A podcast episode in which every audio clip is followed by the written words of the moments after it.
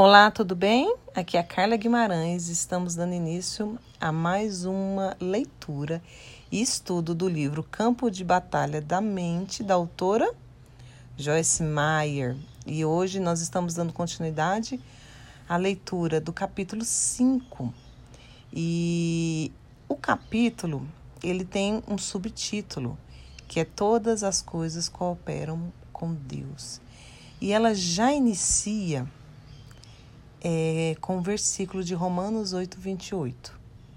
Sabemos que todas as coisas cooperam para o bem daqueles que amam a Deus, daqueles que são chamados segundo o seu propósito. Esse, esse versículo, ele não diz que todas as coisas são boas, mas com certeza diz todas as coisas cooperam para o bem. E o que eu quero dizer? As coisas boas e as coisas não tão boas. Porque muitas vezes a gente acha que as coisas ruins elas servem somente para nos atrapalhar. Será? Tudo, tudo na nossa vida, ela tem um propósito. Não cai uma folha de uma árvore que Deus não queira. Tudo na nossa vida. Então, até as coisas ruins, até os momentos de tribulação. No mundo tereis aflições, mas tem de bom ânimo. As tribulações servem para o nosso crescimento. Então, Joyce, ela continua e nos diz assim: Vamos dizer que você está planejando ir fazer compra. Ela nos dá um exemplo. Você entra no carro e ele não funciona. Há duas maneiras de você olhar para essa situação. Você pode dizer: Eu sabia, nunca falha. Toda vez que quero fazer alguma coisa, algo errado acontece. Você já falou assim? Você já pensou dessa forma?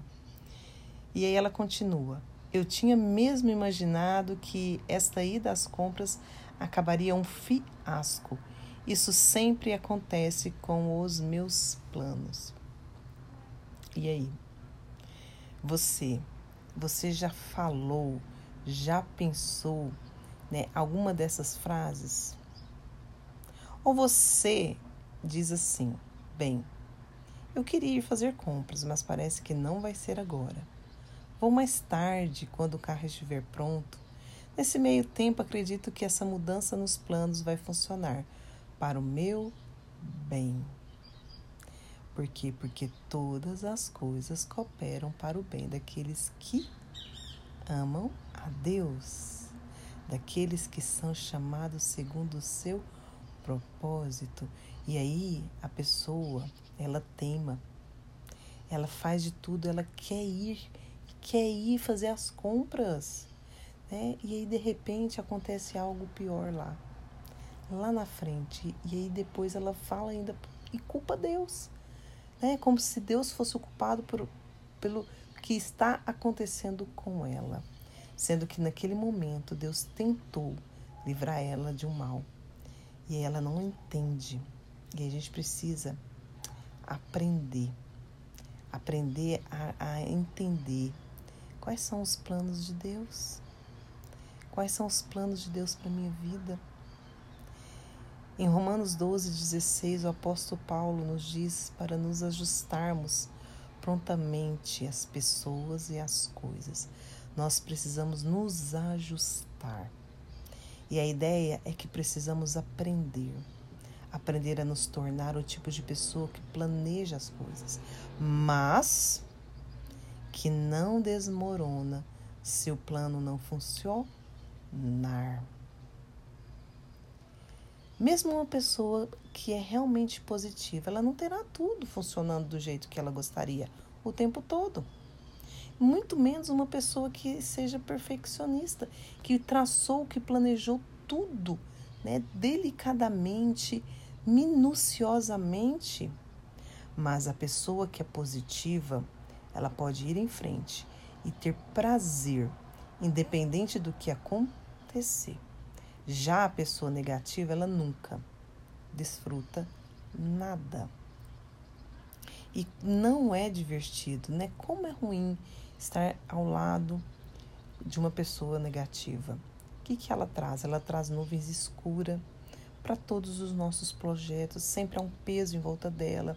Ela é reclamona, murmuradora, ela só enxerga os defeitos, não importa como as coisas estejam caminhando. Ela sempre parece descobrir o que? A única coisa que poderia ser um problema em potencial. Sabe quem é esse tipo de pessoa?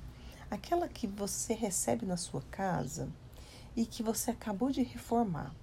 E Joyce, ela dá um exemplo muito legal.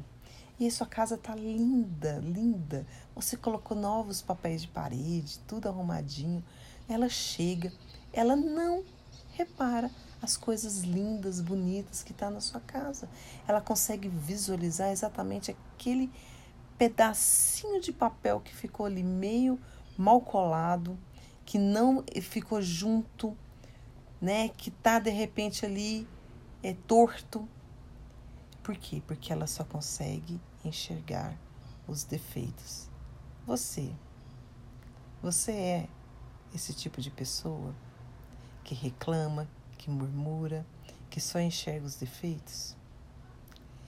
E aí? Se você é uma pessoa negativa, não se sinta condenada. A condenação é negativa. E aí Joyce, ela compartilha coisas. Ela, ela, ela compartilha, ela compartilhou esse, esse exemplo do, do papel de parede. Ela compartilha um exemplo também de uma vez que ela foi fazer uma viagem e que ela levou um sapato para usar com uma, uma saia, porém a saia estava amarrotada e ela não pôde usar a saia. E aí? Joyce, Joyce está compartilhando cada um, uma, cada um dessas atitudes, desse comportamento com você, para que você possa reconhecer e começar a confiar em Deus, não para torná-lo negativo sobre o seu negativismo. O caminho da liberdade, ela começa quando encaramos o problema, sem arranjar desculpas. E Joyce diz assim, abre aspas: Estou certo de que se você é uma pessoa negativa, há uma razão para isso. Sempre há. Mas lembre-se, como cristã, como cristão, de acordo com a Bíblia, você é uma nova pessoa. Amém? Você é uma nova pessoa. A condenação ela, ela é negativa. Que você não fique pensando, que você não fique é, é, mentalizando, que não, você não fique se autocriticando, que você possa encontrar, entender e possa buscar a mudança. E essa mudança ela acontece como? É quando você deixa que o Espírito Santo de Deus entre no seu coração, entre na sua mente e que ele possa vir a fazer a mudança que você precisa. Ok? Então é isso. Essa é a segunda parte do estudo do capítulo 5. E aí, até o próximo áudio, tá ok? Um beijo, fique com Deus e até mais.